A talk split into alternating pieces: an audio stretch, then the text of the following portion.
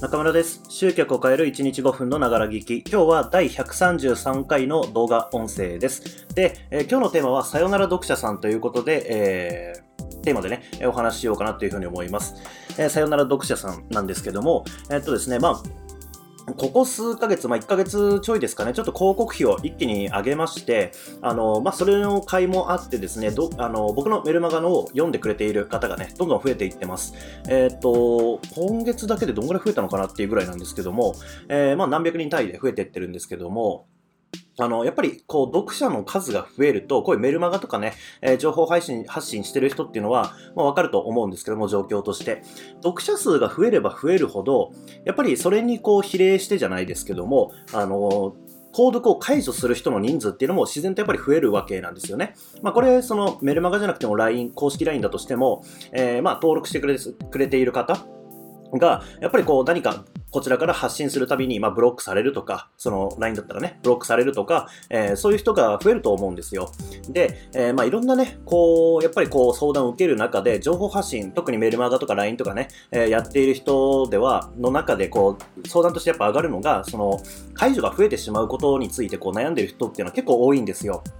うん。で、まあ僕自身はその読者のね、方がこう購読を解除していくっていうのは、まあむしろいい傾向だというふうに思ってるんですね。というのも、やっぱり僕たちっていうのは情報発信をする理由っていうのは、まあもちろんボランティアではなくてビジネスとしてやってるわけですよね。まあ、要は、最終的には、えー何かしら売り上げを作りたいから、えーそういう情報発信をすることによって信頼を得て、で、そこで、えーまあ、何かしらのね、商品とか、こう、サービスとか、プログラムとか案内したときに、あこの人が言ってることだったら、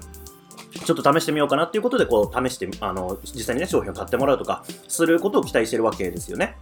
そう。じゃあ、そうなった時に、あの、読者数が例えばですけども、じゃあ1500人いますと。そのうちの10%しか、あの、実際にはメール読んでませんよっていう状態。まあ、つまりは150人になってしまうわけですよね。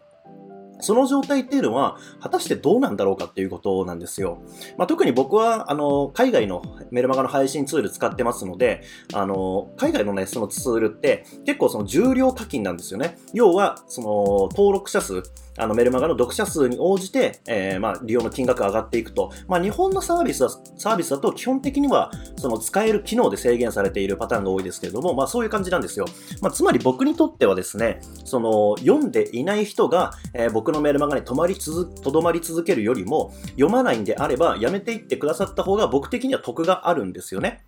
かつ、やっぱりその僕たちが情報発信する理由っていうのはさっき言った通りで売り上げってことを考えたら、あの、情報をこう必要としていない人っていうのは、まあそもそもその読者ではあるけれども、まあいわゆる僕たちが言う見込み客ではないっていうことなんですよね。ここが結構、あの、意識としてこう間違えていると、読者イコール見込み客になっていると、あの、購読解除があった時に、あ、また一人見込み客がいなくなってしまったっていうふうにこう、まあモチベーションが下がったりとか、こう、なんとなくこう嫌な気持ちになるとか、凹むね、え原因になっていくわけですけれども、も読者と見込み客っていう、この2つをしっかりと切り分けて考えていれば、読者数自体は減っても構わないんですけれども、そこに残ってくれている見込み客の数が相対的に増えてればいいわけなんですよね。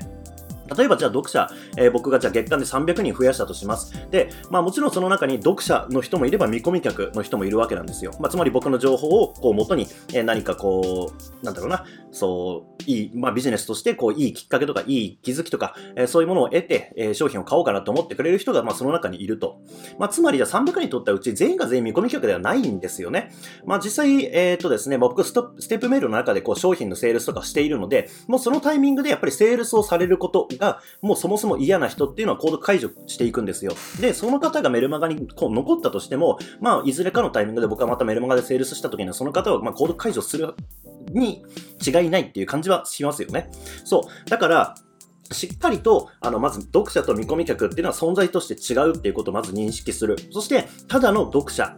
っていう状態の人っていうのは、どんどんどんどん、まあ、情報をね、積極的に発信することによって、まあ、ふるいかけるっていうとあれですけれども、まあ、さようならをしていくっていう方がビジネスとして、そして情報発信の、うん、自分の質を上げるっていう意味でも、そして見込み客の質を上げるっていう意味でも、えーすごく重要なマインドセットだったりするんですね。そう。なので、読者の方は、もうどんどんどんどんこういなくなってもらっても構わない。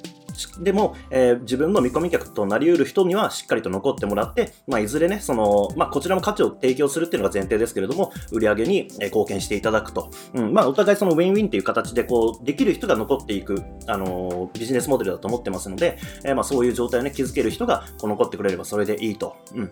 まあ、なので、えっと、まあ、読者数自体がこう減っていくことに一喜一憂する必要はないっていうことですね。まあこれすごくやっぱりこう根深い問題でね、えー、本当にもうこれ何年前から、えー、もうずっと同じようにね、その読者が減ってしまうっていう、こう、なんだろうな、こう相談だったりとかそういったものを受けるんですけれども、もう僕の回答としては以上ですね。その読者と見込み客をしっかり切り分けて、まあ、読者数が減ったとしても相対的に、見込み客の数が増えてれば全く問題ないというふうに考えてみてください。というわけで何か参考になれば幸いです。えー、それでは、え、今日も一日頑張ってっていきましょう。